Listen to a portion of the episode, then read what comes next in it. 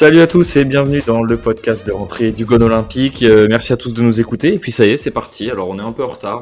On a fait le choix après des grosses remodulations en interne de pouvoir un petit peu euh, prendre le temps pour cette rentrée, d'analyser un petit peu ce qui se passait. Et on va faire un premier podcast sur Olas et son héritage, comme vous avez pu le voir dans le titre. Et pour parler de tout ça, on va vous expliquer le programme un petit peu après. Mais on est avec Arthur et Elliott de la team Gone Olympique. Comment vous allez les gars? Bah salut, ça va bien. Écoute, euh, ravi d'être là pour reprendre, euh, pour reprendre cette nouvelle saison de, de podcast sur l'Olympique lyonnais. Et je pense qu'il y aura des choses à dire.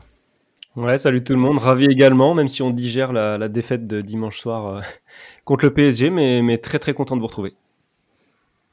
Et puis avec nous, on a un invité de marque qu'on n'avait pas prévu d'avoir, euh, mais l'actualité nous a forcé à, à l'inviter. On a tous pensé à lui de manière unanime. C'est euh, David euh, Aknin qui est avec nous. Comment tu vas? Ça va bien, ça va bien, Romain.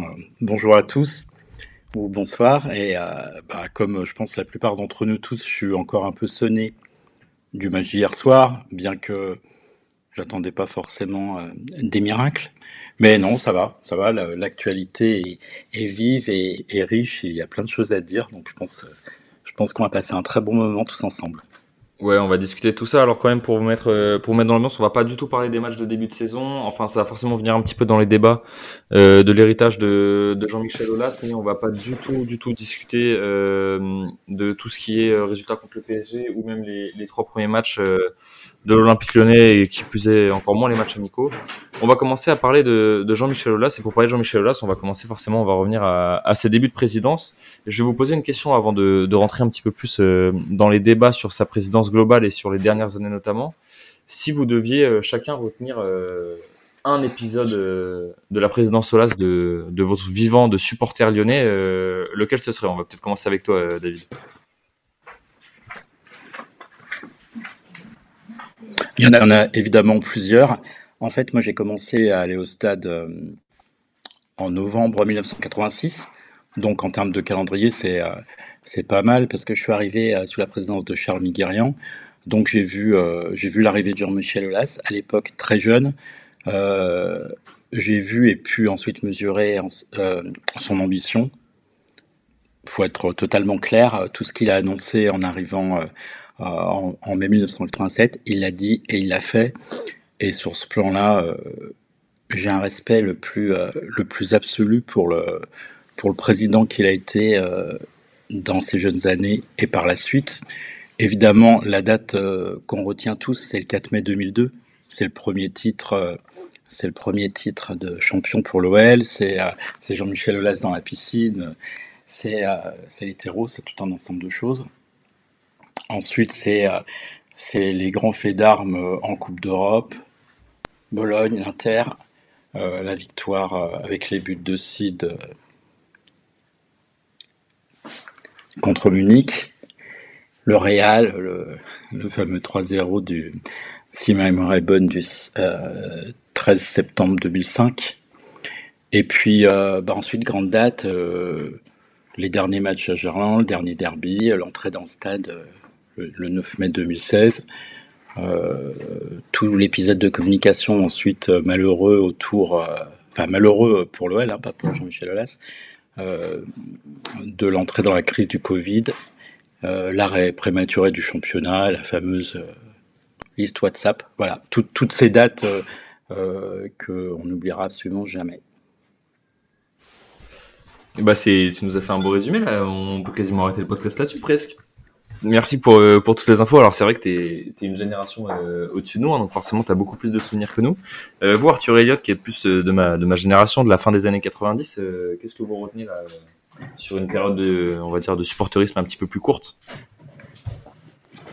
Bah, Ouais. enfin, moi, j'ai- moi, j'allais dire, euh, j'allais dire, euh, finalement, ce qui m'a le plus, euh, ce qui m'a le plus marqué entre guillemets, enfin, c'est que, euh, ouais, moi, étant de 98, j'ai, j'ai vraiment, on va dire, euh, euh, j'ai dû commencer à avoir mes premiers sou- souvenirs foot autour de 2005-2006, à mon avis, quelque chose comme ça. Euh, et euh, donc, on avait été, on était déjà dans une série euh, bien entamée de, de, de championnats consécutifs remportés, mais c'est vrai que c'est, euh, c'est finalement ça, c'est d'arriver et de supporter un club euh, voilà, par la transmission euh, paternelle et puis au-delà de ça, même euh, d'un point de vue local, puisque je, voilà, j'habite Villefranche, donc près de Lyon depuis, depuis à peu près toujours. Et mais finalement, voilà, de grandir dans, dans la victoire et de d'apprendre à aimer le foot avec avec ce sentiment de, de joie et et ce sentiment-là, on le doit aussi à, à, un homme qui est Jean-Michel Aulas, qui, comme l'a dit David justement, euh, puisque bien que j'étais pas né, on, on, sait bien qu'il avait annoncé annoncé énormément de choses et qu'il a entre guillemets tenu toutes ses promesses. Euh, voilà, il a réussi à aller au bout de ses ambitions. Et voilà, moi le souvenir que j'en aurais, c'est vraiment euh, que je pense, je, je pense que quoi qu'il arrive, j'aurais supporté l'OL, même si même si l'OL n'était n'était pas champion de France, etc. Parce qu'il y avait un, un, ancrage tout autre. Mais c'est vrai que de commencer à suivre le foot euh, en, en, ayant ton équipe favorite qui gagne tout et qui, au-delà de ça, même sur la scène européenne, euh, arrive à, à, performer. On sentait que c'était une équipe qui était craint. Euh, voilà, il y avait il y avait tout un engouement euh, et on a des souvenirs des souvenirs assez hors normes. Et c'est certainement le la chose la chose qui m'a le plus marqué sous son règne, puisqu'ensuite après, on va dire que malheureusement, d'un autre point de vue, quand il commencé, on va dire, euh, plus à comprendre le foot au-delà de le suivre. La, période où j'ai commencé à le comprendre, c'est la période où la longue descente aux enfers a, commencé, euh, bien qu'il y ait eu quelques quelques rebondissements euh, heureux, on va dire, quelques saisons où il y avait des choses intéressantes. Voilà, on est quand même sur une deuxième partie plus plus contrastée pour ma part. Donc voilà, moi ce serait vraiment ces, ces, ces campagnes nationales et européennes qui m'ont fait découvrir le foot au final. J'ai suivi un peu le même schéma que toi, Elliot. Bon, je suis de 94, mais globalement, j'ai suivi un peu les mêmes étapes de toi, que toi. Euh, effectivement, ce que, ce que je retiendrai, c'est d'avoir eu la chance d'être en fait, d'être un privilégié. Oh là, ça fait de nous, de notre génération, euh, une génération de privilégiés euh, de par le fait d'être supporter de l'OL. C'est évidemment euh, beaucoup de grandes soirées européennes, moi, que, que je retiens. Et, et même s'il fait mal, c'est des souvenirs comme 2006 contre le Milan. C'est les souvenirs de, bah, de suivre une équipe où on sentait qu'on pouvait aller au bout en Ligue des Champions. Et quand on y repense et qu'on se met à notre place aujourd'hui, bah, ça, ça, fait tout drôle. Et non, moi je vais, je vais m'arrêter aussi sur euh, tout simplement les sept titres. Ça paraît banal, mais en fait avec le recul, euh, si je dis pas de bêtises, dans les cinq grands championnats européens, il y a que Paris, euh, pas Paris pardon, que le Bayern et la Juve qui ont réussi à en faire sept à la suite. Et à une époque où leurs moyens par rapport à la concurrence dans leurs championnats respectifs étaient beaucoup plus démesurés que c'était le cas pour l'OL euh, au début des années 2000, bien que les moyens étaient importants. Donc c'est une, domination de, de 7 à la suite qui est vraiment historique à l'échelle de l'histoire du football européen et qui est presque anachronique. Donc euh, c'est vraiment ce que je vais retenir. Et voilà, on a pour recentrer le débat sur le foot français, on a vécu les dynasties euh, ben, euh, OM Tapi, euh, PSG QSI qui est en cours, mais pour moi, et j'essaie d'être le plus objectif possible, à l'heure actuelle, c'est encore la dynastie Olas de ces années-là qui est la plus marquante dans l'histoire du, foot français. Ouais, globalement, je vous, je vous rejoins assez, assez sur tout ça. Moi, je suis de la même génération que vous, Arthur Eliel, je suis en 97. ouais, j'ai à peu près les mêmes, les mêmes temps de passage avec euh, dix dernières années un petit peu plus compliquées. C'est euh, c'est sur ces années-là qu'on va revenir en priorité. On va dire que euh, alors on va pas remonter jusqu'au dernier titre de champion de France parce que ça serait un petit peu dur de remonter jusqu'à là. Il y a quand même eu des, des années sympas derrière avec des équipes en, en Ligue 1 qui jouaient très bien et on n'a pas démérité, mais elles méritaient leur titre, notamment Bordeaux et Marseille qui avaient fait deux, deux très belles saisons derrière nous. si on remonte au dernier grand titre, c'est-à-dire la Coupe de France face à Kivi, en 2012. Euh, pour vous, que retenir de la présidence Solas? Est-ce qu'on doit retenir une, mauvaise présidence, comme c'est ce qui est dit euh, beaucoup dans les médias et notamment par les supporters depuis quelques temps? Euh, Dans le sens, quand je dis mauvaise présidence, c'est-à-dire une, une incapacité à gérer le changement du foot. Parce que c'est vrai que c'est à partir de cette période, euh, allez peut-être un petit peu, peut-être cinq ans avant, que les, les, pays du Golfe notamment ont commencé à injecter des, des centaines de millions dans certains clubs. Est-ce que c'est à partir de là que euh, Jean-Michel Aulas, avec une gestion qui avait été absolument exceptionnelle depuis 1987, comme tu l'as très bien dit David euh, au début, est-ce que c'est pas à partir de là où il y a eu une sorte de tournant sur la façon de fonctionner dans le foot que euh, Aulas a un petit peu perdu la main et que l'ego a peut-être pris un peu le dessus sur sur le reste et que le moi je, je moi je moi je a peut-être pas un peu pris le pas sur sur le sportif? Moi je suis je suis d'accord avec cette analyse. Euh, tout à l'heure, je l'ai souligné hein, sur le. Je disais que ce qu'il a dit, il l'a fait, ça c'est entièrement louable. Moi, ce que je reprocherais plus sur la durée à Jean-Michel Aulas, c'est sa manière de communiquer, c'est sa manière de pouvoir heurter, que ce soit les instances à la Ligue, que ce soit ses pairs, à savoir les, les dirigeants d'autres clubs avec qui on doit composer. On a vu peut-être lors de la crise du Covid que ça avait peut-être porté préjudice. Moi, je verrais quand même plusieurs, plusieurs périodes.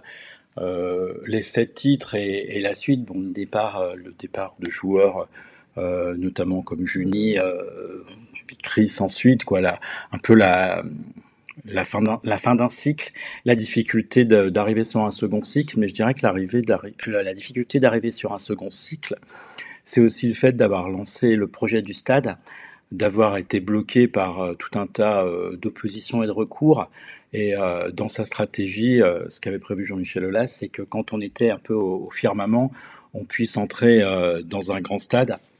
Malheureusement, personne ne saura dire ce qu'aurait pu se passer s'il y avait eu la concordance de temps entre, notre resplendissance sur le, terrain et la disponibilité du stade. Ça, on ne le saura pas.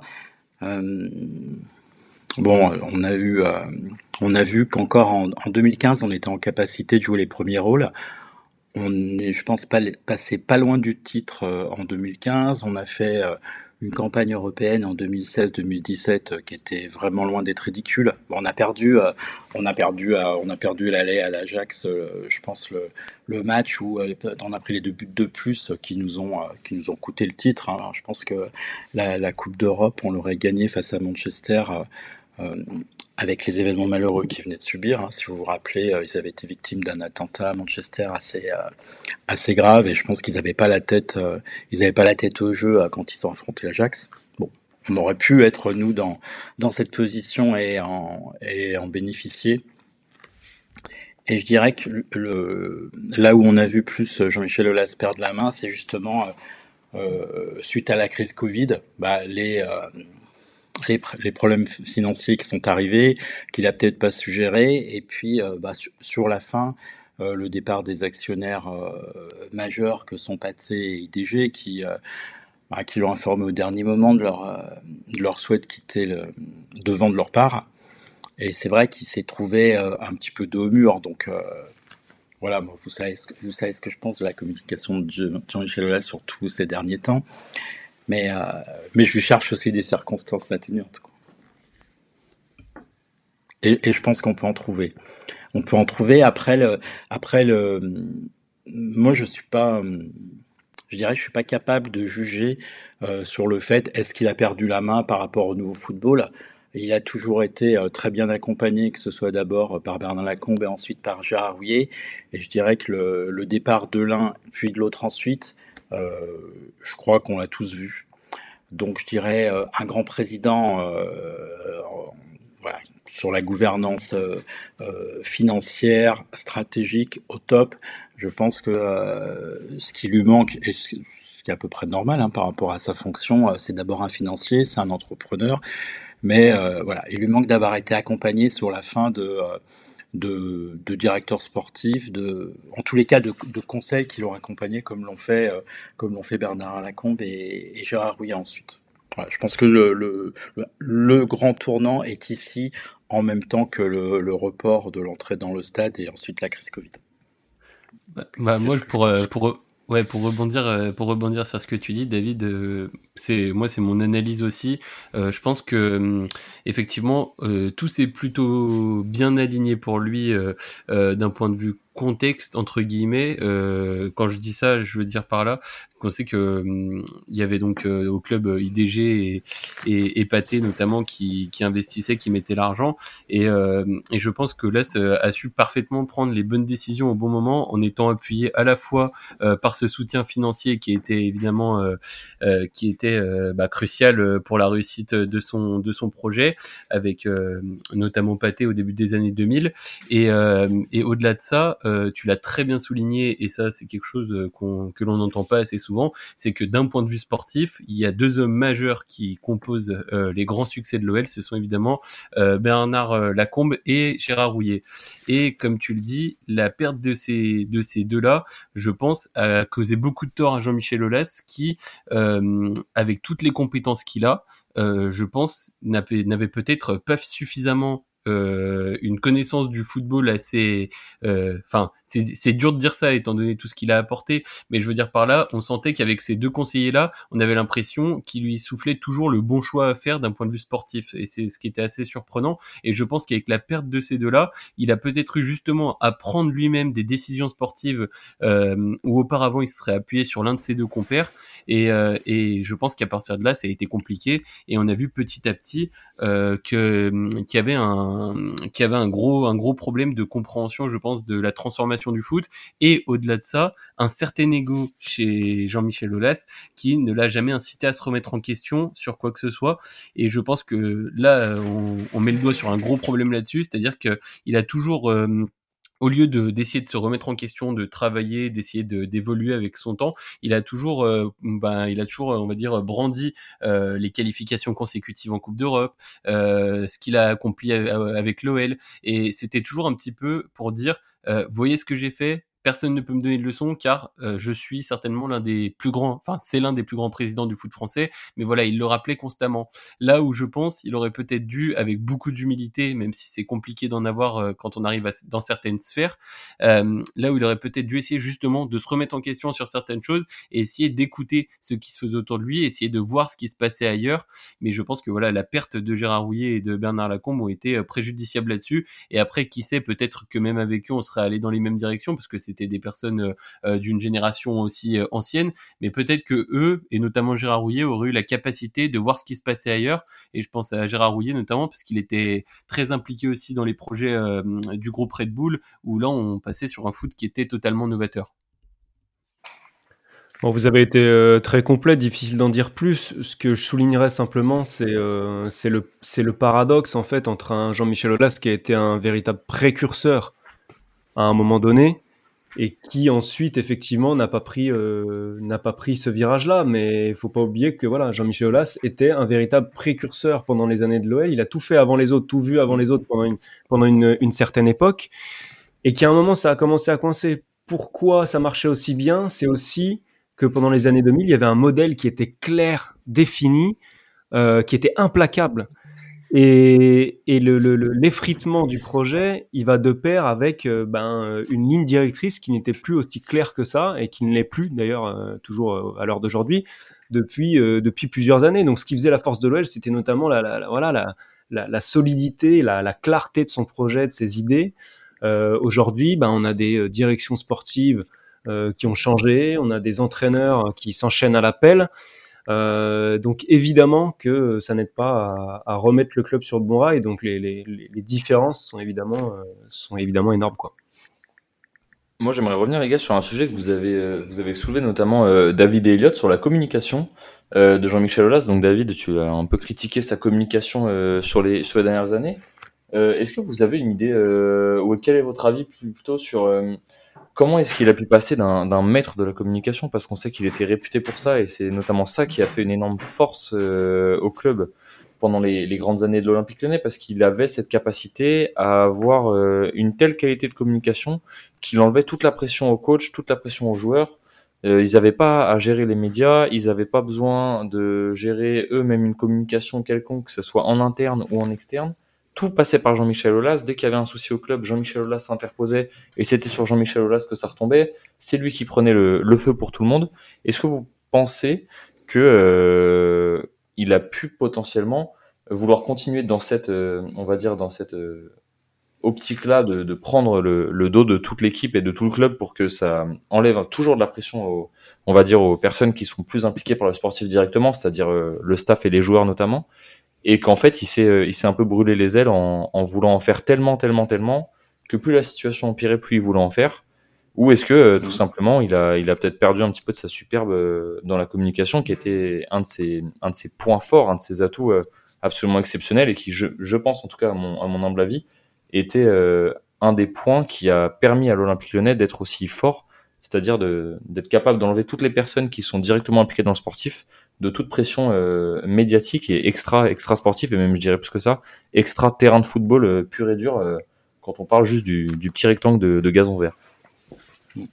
Je dirais que si on, on coupe les, les 36 ans de présidence en deux, on a une première partie qui est une phase ascendante avec des succès qui s'enchaînent. On est en Ligue 2, passe en Ligue 1, on arrive à être européen, on arrive en Ligue des Champions. Entre-temps, on gagne des titres, on gagne la Coupe de la Ligue, on gagne des titres. Euh, à cette époque-là, Jean-Michel Aulas, il est en plus euh, très bien entouré euh, par du sportif, pas seulement Bernard Lacombe, mais aussi les, les, grands qui ont fait ce que le centre de formation de l'Olympique lyonnais est aujourd'hui devenu. Et je pense que dans, cette, dans cette situation, pardon, la communication elle vient toute seule, elle coule de source. D'abord parce que lui-même, c'est quelqu'un qui aime parler, qui est un communicant. Euh, il n'est pas dans une communication euh, dos au mur. Je dirais, je dirais qu'il a le beau rôle en fait parce que parce que les succès s'enchaînent. Euh, quand c'est un peu dans le dur, il est très bien conseillé et donc il arrive à prendre la pression. Euh, dans la deuxième partie, bon bah quand euh, quand il y a le revers de fortune et qu'on gagne un peu moins, que qu'on est un peu moins bien européen puis qu'on n'est plus européen et que dans le même temps, ben tes conseillers emblématiques ne sont plus là. Euh, je dis pas du tout euh, qu'il a perdu pied, mais il a voulu garder cette communication et je pense que c'est le tort qu'il a eu. Et c'est à ce moment-là qu'on a reproché euh, à Jean-Michel Aulas d'avoir trop d'ego et de pas vouloir accepter un directeur sportif. Et en fait, il a fait, je dirais, de la communication avec les moyens du bord. Et autant communiquer sur des succès quand on est bien entouré, je dis pas que c'est facile, hein, mais je pense que c'est accessible à des, personnes de sa trempe. Autant dans la difficulté, bah voilà, l'excès d'ego a fait qu'il a pas voulu ou pas su euh, au bon moment s'entourer des bonnes personnes et, et, avoir une communication. Je dis pas, je dis pas qu'il a perdu pied, hein, mais euh, plus plus compliquée, plus cassante. Et je pense que cette communication, bah, elle a pu euh, blesser des entraîneurs, elle a pu blesser des actionnaires, elle a pu blesser des supporters, des partenaires. Voilà je pense que je dis pas qu'il a perdu la main, mais euh, il a peut-être pas fait ce qu'il fallait pour passer de d'une communication qui était plus simple à, quelque chose de plus complexe. Je sais pas ce que vous en pensez vous, euh, Elliot notamment, euh, vous, vous, qui êtes plus jeune que moi, mais moi je le vois un peu comme ça. Quoi. Ouais, non, mais moi je suis, c'est vrai que je suis assez d'accord, euh, je suis assez d'accord avec toi et puis même euh, pour rebondir parce que je sentais que la, question de Romain, de elle est un peu dans ce sens-là, c'est que hum, c'est qu'en fait, on a, on a eu, euh, il faut savoir que, et enfin, on le sait, on le sait, on le sait tous les quatre pour suivre le football, gagner dans le foot, il y a, c'est d'ailleurs, je crois le, titre d'un livre, je, je, me demande si c'est pas la biographie de, de Sidney Govou, gagner n'est pas normal ou quelque chose comme ça. et en fait, à partir du moment où tu gagnes, d'autant plus sur une longue période comme ça a été le cas pour l'OL, il y a un nombre euh, de facteurs. Euh, enfin, ça ne vient pas que d'une chose, ça vient pas que du sportif, c'est un amas de choses, un ensemble, euh, un ensemble qui fait que tu arrives à une finalité telle que telle qu'elle était. Et je pense que la communication était un, point crucial, comme l'a dit Romain, car voilà, les joueurs qui arrivaient à l'OL, ils savaient qu'ils allaient toujours être protégés par leur président, qu'il allait toujours allumer des contre-feux, qu'il allait prendre les critiques pour lui plutôt que sur les joueurs. Et, euh, et voilà, ça, ça a toujours été un point fort. Et il, y a eu ça, cette communication-là a aussi créé une protection et une bulle autour euh, euh des joueurs, notamment quand on était encore à Tola Vologe, etc. Et, et en fait, finalement, ce rôle-là, il l'a conservé peut-être à l'extrême, selon moi, avec la nouvelle génération de joueurs. je pense notamment à partir de 2015 et même lorsqu'on avait De Paille, tous ces joueurs-là entre 2015 2020, après la première euh, descente, on va dire, après les sept titres. Euh, je pense qu'il a peut-être eu trop ce sentiment-là de vouloir toujours protéger ses joueurs et euh, je pense que ça a finalement euh, indéniablement euh, entraîné un petit peu tout le monde vers le bas, ce sentiment-là, que dès qu'on venait à l'OL, on était tranquille, on était protégé, on savait qu'au plus au-delà de ça, euh, on est, c'est un club qui est finalement euh, pas du tout comme peut l'être un, club chaud comme l'Olympique de Marseille où les supporters euh, sont capables d'aller en le centre d'entraînement. C'est un club qui est relativement familial, avec un, un, bon esprit, avec un de plus, je le disais, un président qui était là pour protéger ses joueurs. Et je pense que finalement, ce sentiment, euh, voilà, ce sentiment chez les joueurs s'est imprimé petit à petit. Et on avait des joueurs qui venaient à l'OL, qui étaient tranquilles, qui prenaient des salaires plutôt bons parce que le club avait des, revenus intéressants, les salaires étaient intéressants. Mais on a toujours, moi, j'ai cette impression-là depuis des années qu'à l'OL, on se fait pas mal, on, on vient, on, on s'entraîne, on repart. Euh, si on gagne, c'est bien. Si on perd, c'est pas très grave. Et en fait, c'est finalement moi, ce qui m'a un petit peu, enfin, ce qui m'a le plus déçu avec ce comportement-là de, de protection avec sa communication, c'est que on a perdu en exigence à l'Olympique Lyonnais et là où je lui en veux beaucoup à Jean-Michel Aulas, c'est qu'il a, il a ramené euh, Juninho à un moment donné, euh, qui est joueur emblématique du club, et euh, il l'a ramené euh, finalement peut-être pour les mauvaises raisons de base, puisque c'était à la, à la toute base pour pour calmer un petit peu les supporters qui commençaient à, à s'agacer de la situation. Et au final, on a eu un, un Juninho qui a essayé d'apporter justement sa vision des choses et cette exigence qui, qui caractérisait l'OL des années 2000, cette volonté de travail, cette volonté d'en faire plus à l'entraînement, cette volonté de, se mettre justement vers un football plus moderne. Et au final, en le désavouant et en, finalisant cette relation-là euh, telle qu'elle l'a été, euh, pour moi, ça a été euh, la déception et ça m'a montré à quel point finalement on allait dans la mauvaise direction sous les Rolas et que je pense que finalement, bien qu'on ne sache pas la suite avec John Textor et on ne sait pas de quoi demain sera fait, on est loin, je pense, tous d'être complètement acquis à ce qui se fait en ce moment, mais on attend de voir pour juger sur pièce. Mais je pense que malgré tout, il était temps de changer, de tourner la page, en remerciant évidemment le président Olas pour tout ce qu'il a fait, puisque c'est l'artisan majeur de ce club euh, depuis le début de son histoire, sans aucun doute. Mais euh, voilà, je pense qu'il était temps de passer à autre chose et essayer de rebondir pour essayer de revivre euh, ce que l'on a. Alors, on revivra peut-être jamais ce qu'on a vécu, mais essayer de s'en rapprocher à terme. Bon, encore une fois, je vais essayer de ne pas trop répéter ce que vous avez dit, ce qui n'est pas simple parce que vous êtes vraiment très complet. Ola, ça a été un maître dans la communication. Et pour moi, le principal problème, mais je redis un peu ce que vous avez dit par moment, c'est que euh, il l'a pas forcément fait évoluer cette communication. Et forcément, le temps passant et les résultats évoluant, ça a coincé, ça a coincé à plusieurs euh, niveaux. Euh, tu en parlais, Elliot, tout à l'heure, ça a coincé avec les joueurs, parce qu'on ne parle pas aux générations d'aujourd'hui comme on parle à celles d'avant. Euh, on les chouchoute pas de la même manière, on leur dit pas les mêmes choses, on leur donne euh, pas les mêmes carottes, entre guillemets. ça a coincé avec le public et les médias, parce qu'en fait, le discours d'Olas et les stratégies de communication d'Olas bah, il y a une époque où elles étaient vues comme euh, très astucieuses, et au bout d'un moment, tout le monde a compris. Tout le monde a compris la stratégie, et, c'est bon, on, connaissait la musique, quoi. Donc il y a, des choses qui marchaient au début des années 2000 qui pouvaient plus marcher en 2010, et encore moins, euh, encore moins sur ces dernières années de présidence. Et puis, euh, puis là, comme même au niveau des entraîneurs, au niveau des entraîneurs, évidemment que tu ne parles pas à un coach au début des années 2000 comme tu leur parles au début des années 2010 et encore moins aujourd'hui. Euh, les coachs aujourd'hui prennent de plus en plus de place. Euh, ils sont de plus en plus responsabilisés. Ils ont des champs d'action plus larges. Et dès que quelqu'un a un champ d'action trop large aux yeux de Jean-Michel Aulas, ça marche plus. On l'a vu avec euh, avec Claude Puel. On l'a vu récemment avec Juninho. Donc j'ai dit coach, mais en fait c'est même tout le staff, tout l'organigramme. donc voilà. Et aujourd'hui, en fait, on sent une vraie déconnexion même quand il s'exprime et qu'il donne son regard sur l'OL entre ce que lui estime et ce que euh, alors est-ce qu'il faut résumer ça à la génération actuelle? Peut-être pas mais ce que la génération actuelle a comme image de l'OL il y a une, un gouffre entre les deux et ce qui était évidemment pas le cas euh, il y a quelques temps de ça. Je vais, je vais te lancer sur le prochain sujet, Arthur, du coup, comme, euh, comme tu as fini sur les deux premiers. alors, ça, ça rejoint un petit peu le sujet de la communication d'un point de vue un petit peu euh, relation avec euh, avec le public et notamment avec les supporters de l'OL.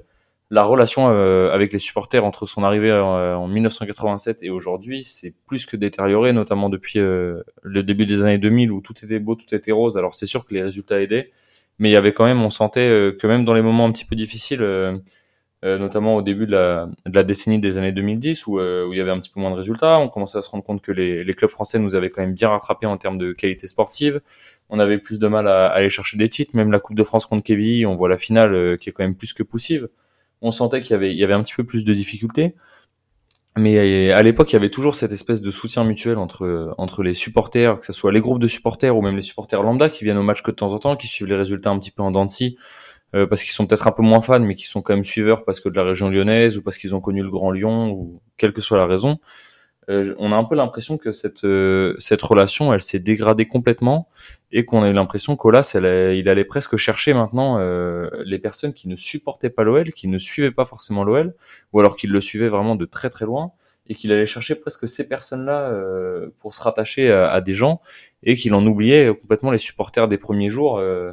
Alors on va dire en premier les groupes de supporters parce que forcément c'est ceux qui sont là depuis le plus longtemps, mais même les supporters euh, qui viennent au stade de manière assez régulière sans forcément avoir d'abonnement ou même qui n'ont pas forcément la chance de venir au stade. Euh, je pense à Kylian par exemple de l'équipe qui habite à Lille, euh, qui a pas forcément la chance de venir au stade régulièrement, qui est même jamais venu au Groupama Stadium, je sais même pas s'il est venu à Gerland d'ailleurs, et qui pareil, qui est un suiveur absolument régulier et hebdomadaire et qui ce, ce, genre de personnes peuvent aussi se sentir un petit peu exclus euh, des dernières années de Jean-Michel Aulas. Comment tu l'as senti, toi, Arthur, cette espèce de relation euh, qui s'est détériorée avec les années euh, au fur et à mesure de, l'avancement et de la perte de résultats, notamment? J'ai eu l'impression que ça, ça empirait et je sais pas si c'est le fait que ça ait empiré qui a entraîné les mauvais résultats et notamment les beaucoup de mauvaises ambiances au stade entre les joueurs, le, le staff, les dirigeants et les supporters, ou si c'est plutôt euh, cette mauvaise relation qui a entraîné des, des mauvais résultats? Ah, pour moi, on est là. Je vais être très simple dans ma réponse. Euh, là, très clairement, on est sur. Euh, bah, évidemment, c'est beaucoup moins. La, relation avec les supporters, elle est moins simple quand tu quand tu perds que quand tu gagnes. C'est ça paraît bête dit comme ça, mais et, je vais poursuivre ce que je disais en fait sur la déconnexion. Pour moi, peut-être que j'insiste trop. Vous me direz ce que vous en pensez sur l'aspect euh, euh génération. Est-ce qu'il y a eu une cassure au niveau des générations? Mais les générations d'aujourd'hui, oui, il y a il y a pas beaucoup de respect. Je parle des, vraiment des jeunes générations, peut-être des 2000 ou, ou, même un peu après. Il n'y a pas énormément de respect pour, euh, pour Jean-Michel Aulas. Alors, les, faits actuels n'aident pas. Mais il y a une vraie cassure. Et, là, je vais même me mettre, euh, moi, dans le, dans le panier. Euh, C'est-à-dire que quand, je le disais au tout début, on a eu la chance d'être une génération de pourri gâtés, bah, ça va avec une chance, mais ça va avec ses travers. C'est-à-dire que derrière, euh, bah, quand on a grandi que dans la victoire, on a du mal à accepter que ça puisse aller moins bien à un moment. Et ce qui marchait euh, avant ne marche pas forcément avec les, générations d'aujourd'hui. Et puis ce qui est devenu un peu lourd, euh, alors c'est oui, là on est à cheval aussi sur le sujet communication, mais ce qui est devenu un peu lourd dans la, la relation aux supporters, c'est que Jean-Michel Aulas par moment on a l'impression qu'il croit que la vie c'est Twitter il lit Twitter, euh, il lit deux trois comptes un peu influents et il croit que euh, parce qu'il y a trois comptes influents qui, qui qui, qui sont contre lui, il pense que le public est contre lui. Ou alors des fois c'est l'inverse. Il va dire ah bah non, euh, je vais pas je vais pas écouter euh, trois personnes sur Twitter. Je sais que tout le monde est avec moi, mais il s'est un peu mélangé les pinceaux dans sa manière, je trouve, d'utiliser Twitter et d'être un petit peu en défiance avec les supporters. Et, et, voilà. Et donc, je ne sais pas si vous, vous voyez les choses de la même manière euh, que moi au niveau des, des, générations, si à vos yeux aussi il y a une cassure générationnelle ou si c'est beaucoup plus profond que ça. Bah, ce qui serait intéressant, ce serait d'avoir l'avis de, de, David, je pense, là-dessus. Euh... Ouais. Bah, c'est ce que j'allais dire, un peu des deux. Il y a un d'entre vous tout à l'heure qui parlait que l'OL au début était un club familial. Donc au début, là où il maîtrisait vraiment sa communication, on l'a dit, la victoire aidant, mais pas seulement. À l'époque, l'OL c'était euh, ah, c'était un club de foot, c'est le club de la ville de Lyon, mais c'est euh, une famille. C'est des gens qui sont là depuis longtemps. Euh, euh quand il arrive au club, il y a des gens qui sont âgés, qui le prennent. Ça fusionne super bien. Et euh, à partir euh, après 2010 et à partir de 2012 où on a commencé euh, donc après après la Coupe de France, le club passe dans une autre dimension. On arrive à Dessine, il y a un immense chantier avec des retards. Il y a Well Valley, il y a des, des nouveaux actionnaires qui arrivent, il y a Tony Parker qui arrive, il y a IDG qui apporte 100 millions. Et à un moment, tu te dis, est-ce que la barque elle est pas un peu trop grande pour lui Et du coup, bah, les, les supporters qui étaient euh, très important pour Jean-Michel Aulas. On l'a vu encore dans sa relation, par exemple, avec Jacques Higueux, hein, qu'on considère, nous les anciens, comme le meilleur d'entre nous tous et le plus emblématique en tout cas. Euh, tu as du temps à passer avec les supporters et quand, quand la, barque devient un immense paquebot, quasiment un porte-container avec, euh, avec euh, de l'immobilier, avec de la construction, des relations avec des architectes, des partenaires qui arrivent, euh, qui étaient à l'époque des partenaires locaux, hein, un partenaire français, Infogrames, un partenaire lyonnais. la plupart des partenaires étaient des partenaires régionaux. Là, les partenaires deviennent des Émiratis, deviennent des Chinois, deviennent des Coréens. Euh, on, imagine que tout est beaucoup plus compliqué et puis c'est toujours la même personne. Donc bah, le, clairement, euh, c'est nous les supporters qui avons, euh, qui en avons fait les frais et qui avons été un peu les, parents pauvres. Donc oui, ce sentiment d'être délaissé et, en plus avec le fait que c'est aussi plus facile de supporter dans la victoire que dans la, dans la défaite et puis dans la perte de, de considération. Voilà, c'est ça que je voulais dire. Et je dirais que c'est peut-être aussi plus facile de consacrer du temps aux supporters et de les valoriser et, qu'ils sentent respectés quand, euh, quand as tous les moteurs d'une, d'une entreprise comme l'OL euh, qui sont ouverts. Hein. La, la, première partie, certes, ont gagné, mais il y avait, euh, au niveau de la gouvernance, il n'y avait pas de problème, il n'y avait pas de problème avec les actionnaires. Au niveau financier, il n'y avait pas de problème. Quand il fallait rajouter des sous, il y avait quelqu'un qui arrivait, il n'y avait pas de qui faisait un chèque, il y avait, Jean-Michel Aulas qui rapportait de l'argent. Le sportif allait bien, il y a ces trois moteurs. Et euh, on a d'abord vu euh, le moteur sportif s'arrêter, mais en termes de gouvernance et en termes de, en termes de finances, c'était bien. Et euh, bah, quand il y a eu avec le Covid bah, le moteur financier qui s'arrête, et ensuite avec le départ conjoint de Pathé IDG, le, la case de gouvernance et qu'il faut aller trouver quelqu'un d'autre, bon bah là tu te dis c'est c'est trop compliqué. Quoi. et là il faut il faut malheureusement maintenant basculer sur euh, la nouvelle équipe et, euh, et voir comment la nouvelle équipe va, va résoudre un peu cette équation de remettre et le sportif et la gouvernance et le financier. Aujourd'hui, ces trois moteurs-là sont à l'arrêt. Bah, on voit, c'est pas compliqué. Hein. Il y a 18 clubs en Ligue 1, on est 18e. Quand, quand aucun des moteurs ne fonctionne, euh, hein, on est à l'arrêt, quoi. Je ne sais pas comment vous voyez l'évolution maintenant avec le, changement de gouvernance et le passage d'Olas à, à, Textor, mais euh, en tous les cas, même si euh, je dis pas qu'il faut leur faire une confiance aveugle, mais dans tous les cas, aujourd'hui, c'est eux qui président la destinée du club et ils ont, ils ont un travail considérable et ils ont, comme on dit, ils ont du pain sur la planche. Quoi.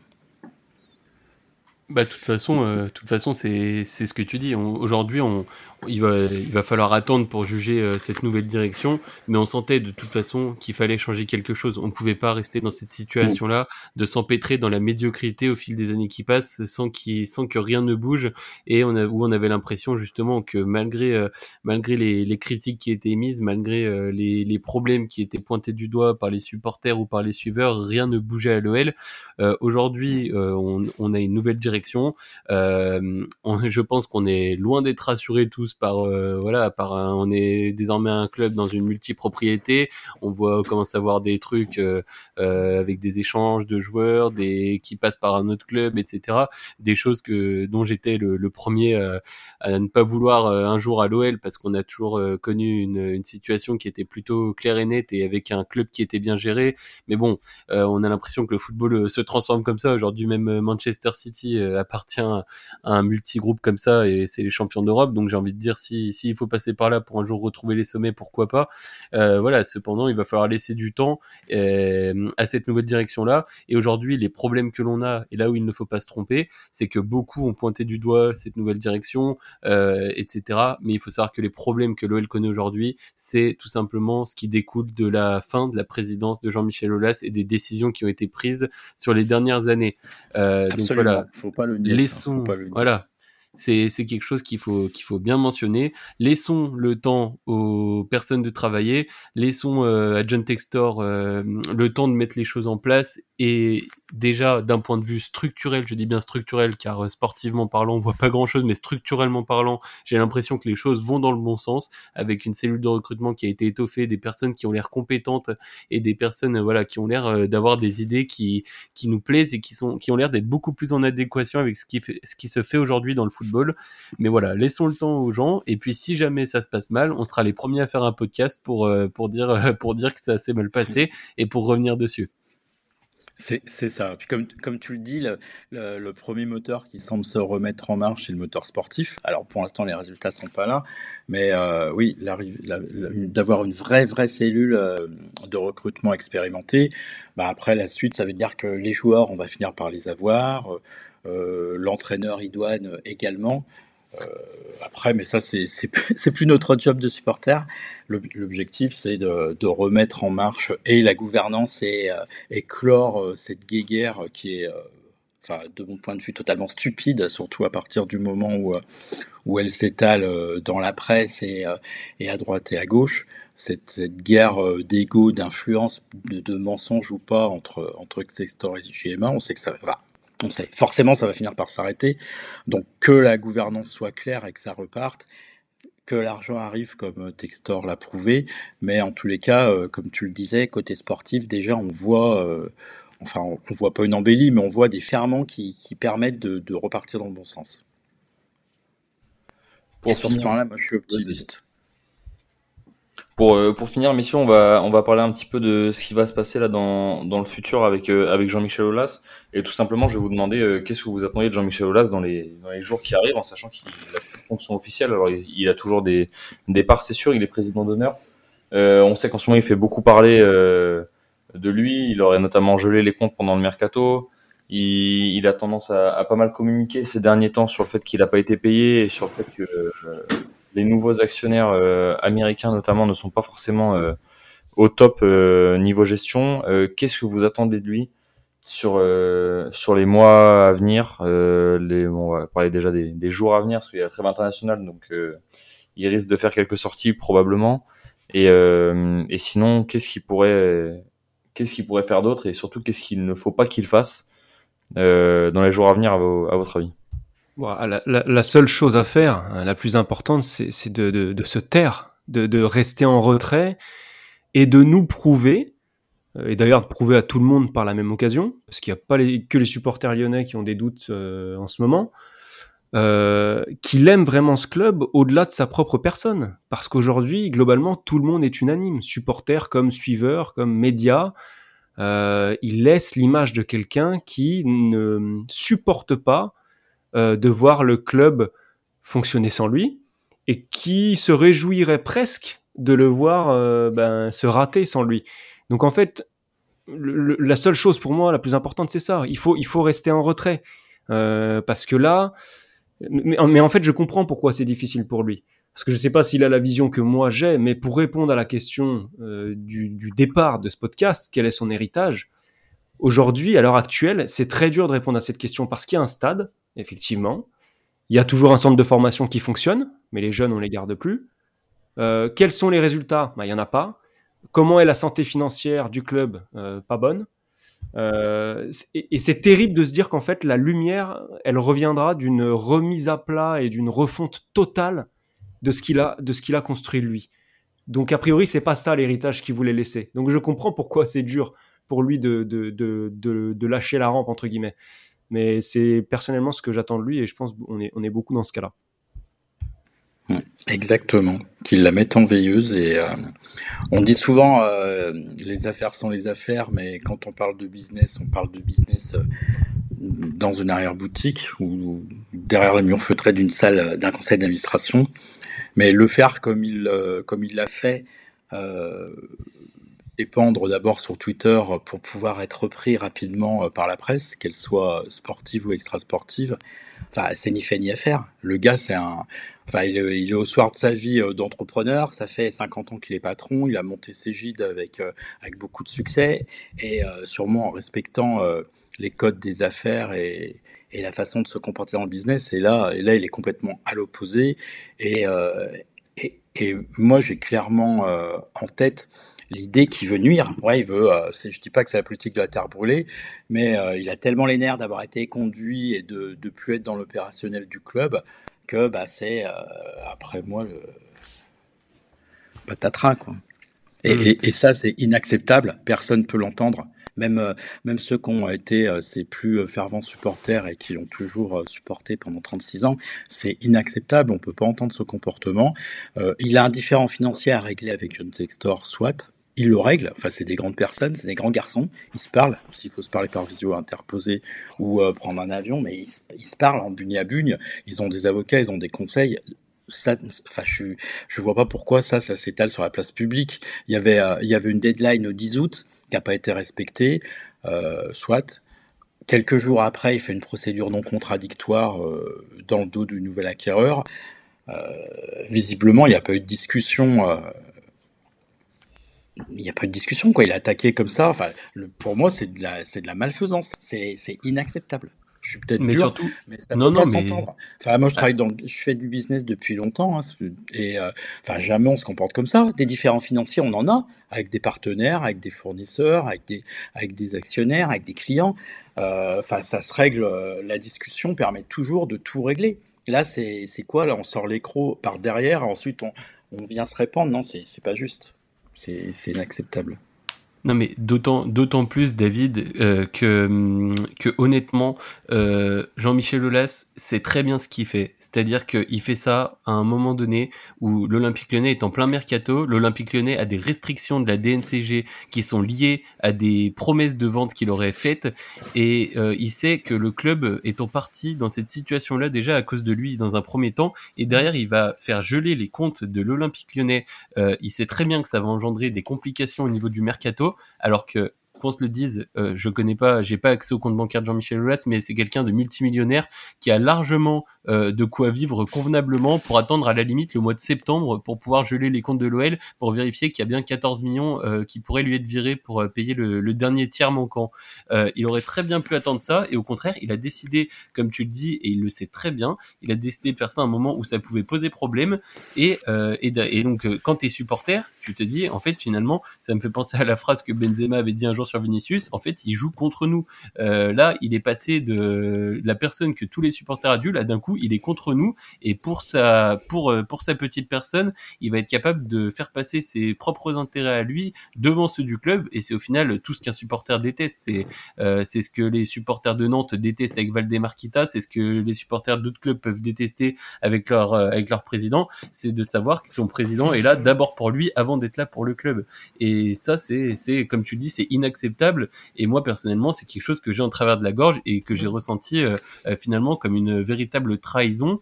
Et aujourd'hui, il a tout intérêt à se faire euh, tout petit justement s'il a envie qu'un jour euh, son patrimoine ne soit pas écorché car là il laisse une image il laisse une il va laisser euh, en faisant ça une image assez déplorable. Alors bien sûr personne n'oubliera tout ce qu'il a fait dans le passé mais finir là-dessus ce serait quand même extrêmement dommage d'autant plus que, que voilà c'est quelqu'un c'est quelqu'un je le dis qui est parfaitement lucide qui est parfaitement intelligent tout est calculé il sait très bien ce qu'il fait Jean-Michel Aulas et faire en arriver là pour moi c'est bah pour moi c'est tout simplement c'est tout simplement pathétique. On a on a moi, quand j'ai lu ça, j'avais limite, euh, j'avais pas envie d'y croire, de me dire qu'on avait euh, cet homme-là qu'on a adulé qui est capable de faire ça euh, pour une petite guerre d'ego. voilà, c'est, enfin, moi, j'ai trouvé ça, comme tu dis, David, j'ai trouvé ça tout simplement très, très, très, très, très malhonnête de sa part d'avoir fait ça, quoi. Là, on est dans la colère, mais je pense qu'on on pourrait arriver à un état où on aura beaucoup de peine pour lui dans un futur à moyen terme, parce que là, il va se retrouver tout seul, en fait il va se retrouver tout seul. Il a, il a construit une grande famille et il, va il, est en train de s'en éjecter. En, fait, en, tout, cas, il s'éjecte du cœur des gens petit à petit. Et c'est terrible parce qu'en fait, il est devenu inaudible. Inaudible. Même les médias qui l'invitent, c'était gênant quand il est allé s'exprimer dans l'équipe du soir. Euh, même les journalistes en plateau, on le voyait bien dans leurs réactions euh, que c'est bon. Enfin, c'était c'était inaudible. Même sur Téléfoot dimanche. Euh, alors Greg, Greg, Margoton, lui donne le micro parce qu'on sait que ça marche toujours, c'est Olas, etc. Mais je veux dire, tout le monde savait très bien d'avance ce qu'il allait dire, que ça allait pas faire avancer les choses et qu'il allait euh, nous donner sa soupe euh, habituelle. Donc il est inaudible et il s'isole et c'est là c'est très énervant actuellement. mais par anticipation, j'ai presque un peu de peine pour lui. C'est un peu tôt encore pour, pour employer ce mot-là, mais, mais j'anticipe un peu. Non mais ah mais t'as as parfaitement raison euh, et au-delà de ça en fait ce je sais pas si je pense qu'il ne s'en rend pas compte sinon il le ferait pas mais en fait euh, là, ce qu'il fait aujourd'hui et ce qui se trame euh, des bruits de couloir, alors on saura jamais si c'est vrai, etc. Mais lui, secrètement, et j'en suis convaincu aussi, secrètement, il adorait que ça marche pas avec John Textor et pouvoir arriver comme le grand sauveur un jour et revenir à l'OL euh, sous une échéance assez proche, on va dire. Et je pense que ce serait un petit peu, un petit peu ce dont il rêverait. Mais en fait, son comportement actuel et ce qu'il est en train de faire, ça donne tout simplement raison à tout ce qui a été mis en place pour que justement il ne soit plus président de l'Olympique lyonnais et que John Textor ait décidé de le faire partir. Tout ce qu'il est en train de faire actuellement, toutes les actions qu'il mène contre le club, ça montre qu'aujourd'hui il n'avait plus sa place à la tête de, de l'institution et que finalement c'était la bonne décision de le faire partir car il était euh, sur une sur une fin de parcours qui était bah, tout simplement à l'opposé de ce qu'il avait pu faire dans le passé. Et c'est ça qui est encore plus triste pour lui, c'est que tous ces actes, à l'inverse de ce qu'il veut montrer, ça vient prouver tout le contraire, c'est qu'aujourd'hui il n'avait plus rien à faire à la tête de l'OL selon moi. Et ouais, messieurs, merci pour ce débat euh, chargé et presque houleux sur la fin. Bon, on était, on était à peu près tous d'accord sur le fait que que ce qu'il fait actuellement, c'est pas du tout euh, bon pour le club et même pour lui globalement. Euh, comme vous disiez, je sais plus si c'est Arthur ou il est, je crois que c'est Arthur qui qui paraît d'avoir euh, presque de la peine pour lui. Euh, globalement, il il se met dans la merde et il met tout le club dans la merde avec lui. Et euh, effectivement, ne serait-ce que déjà pour lui, euh, il faudrait pas qu'on se souvienne de lui comme ça. Et par rapport au club, eh ben, il faut pas qu'il continue à, à nous mettre euh, des bâtons dans les roues parce que la politique de la terre brûlée, comme a dit David, bah, j'ai un peu peur qu'elle arrive plus vite que ce qu'on peut penser. Et malheureusement, derrière, euh, bah, c'est tous les supporters, tout le club euh, qui en pâtit. Et malheureusement, on, on le voit, hein, ça va très vite. on voit Saint-Etienne, on voit Bordeaux, on a vu Lens, on a vu Monaco descendre. Euh, c'est pas parce qu'on a un club historique, euh, même historique, on va dire de manière un petit peu plus récente que d'autres, qu'on n'est pas à l'abri de catastrophes. Et, euh, et, on sait très bien qu'il plus est pour un club comme l'OL avec les infrastructures et les dépenses annuelles qu'on peut avoir, euh, une descente en Ligue 2 serait absolument catastrophique, si ce n'est pire. alors j'ai pas le, nez dans les comptes, mais mais je pense que on serait dans la même situation financière que Bordeaux, si ce n'est pire. Donc faut faire vraiment attention à ça et j'espère que ne serait-ce que pour ça, il va, il va essayer de s'occuper un petit peu de ses affaires à lui tranquillement de son côté et, et comme disait David, de gérer ça avec des discussions parce qu'effectivement, il est pas, euh, je pense qu'il est pas à 10 millions près. Il a mis à l'abri euh, toutes les générations euh, futures qui auront le nom Olas, qui sont nées aujourd'hui. Et je pense que personne n'a à se faire de soucis derrière lui. Donc il est, il est pas, il est pas à ça après. Ça serait bien qu'il mette un peu son ego de côté pour, pour pouvoir un petit peu euh, gérer sa, sa, fin de vie, euh, rester tranquille, gérer euh, toutes ses affaires à la fédération avec les féminines, chose qu'il a fait de manière extraordinaire. On n'en a pas parlé, mais de manière absolument extraordinaire à l'Olympique Lyonnais, qui continue dans cette veine-là et qui, qui arrête entre guillemets de s'occuper des affaires qui ne le concernent plus ou presque plus parce qu'il a toujours des actions. Donc voilà, je suis assez d'accord avec vous tous là-dessus. Et puis c'est, c'est d'ailleurs là-dessus qu'on va se laisser parce que alors c'est sûr qu'il y en aurait des milliers de choses à dire euh, sur Olas euh, et tout ce qu'il a pu apporter et tout ce qu'il a pu laisser euh, suite à son, à son départ. Mais, mais on va s'arrêter là parce que sinon on en aurait pour des heures. Merci à tous, merci à David notamment d'avoir été là. Merci à toi. Ouais, merci à vous, c'était un, un plaisir d'échanger sur un sujet qui me passionne. Donc, Surtout pour l'invitation de dernière minute, parce que comme on t'a dit, on avait prévu de le faire en interne parce que le sujet, le sujet était pas aussi chaud que ça quand on a décidé de, de, lancer la rentrée avec ce podcast pendant la trêve internationale. Mais bon, il, il se mm. trouve que euh, finalement, hein, il nous a, il nous a bien aidé, donc c'était un plaisir de, de, partager avec ça. Euh, pardon, tout ça. Pareil pour moi. Et plaisir puis, euh, partagé. Bah Arthur et Elliot, euh, comme d'habitude, hein, vous les connaissez maintenant. merci à vous les gars de vous être rendus dispo notamment Elliot qui a un planning bien chargé en ce moment et Arthur euh, pareil qui bossait jusqu'à tard hier pour le match. Donc merci euh, merci à vous les gars c'était vraiment top. Un grand plaisir toujours de, de parler de l'OM même dans ces heures les plus sombres. Mais oui. Exactement c'est ça il faut il faut il faut il faut il faut faire le dos rond ça va aller mieux c'est sûr c'est ça en tout cas merci à vous les gars euh, nous on se retrouvera et ben à la rentrée sportive de l'Olympique Lyonnais c'est-à-dire après la trêve pour le débrief du premier match je vous avoue je l'ai même plus en tête je sais même plus contre qui on joue c'est contre Le Havre voilà. Le Havre. Exactement. Donc à la euh, maison. À la maison. Le Havre à la maison, où ça risque d'être euh, houleux, je sais pas, on verra. Mais on se retrouvera après le match contre le Havre à la maison pour débriefer tout ça. Euh, la potentielle trêve internationale, parce que il se dit, euh, les bruits de couloir disent qu'il pourrait y avoir du changement, notamment du côté de, de l'entraîneur. Donc on discutera de tout ça en fonction de, de changements euh, effectifs ou non, les retours de la casette et potentiellement de Lovren aussi de blessure. Et un effectif qui est enfin construit et qui va essayer d'avancer euh, tous ensemble. Donc merci à tous les trois. Et puis nous, on se retrouve la semaine prochaine pour parler de notre grand Olympique lyonnais, même dans ses heures les plus sombres, comme le disait Arthur.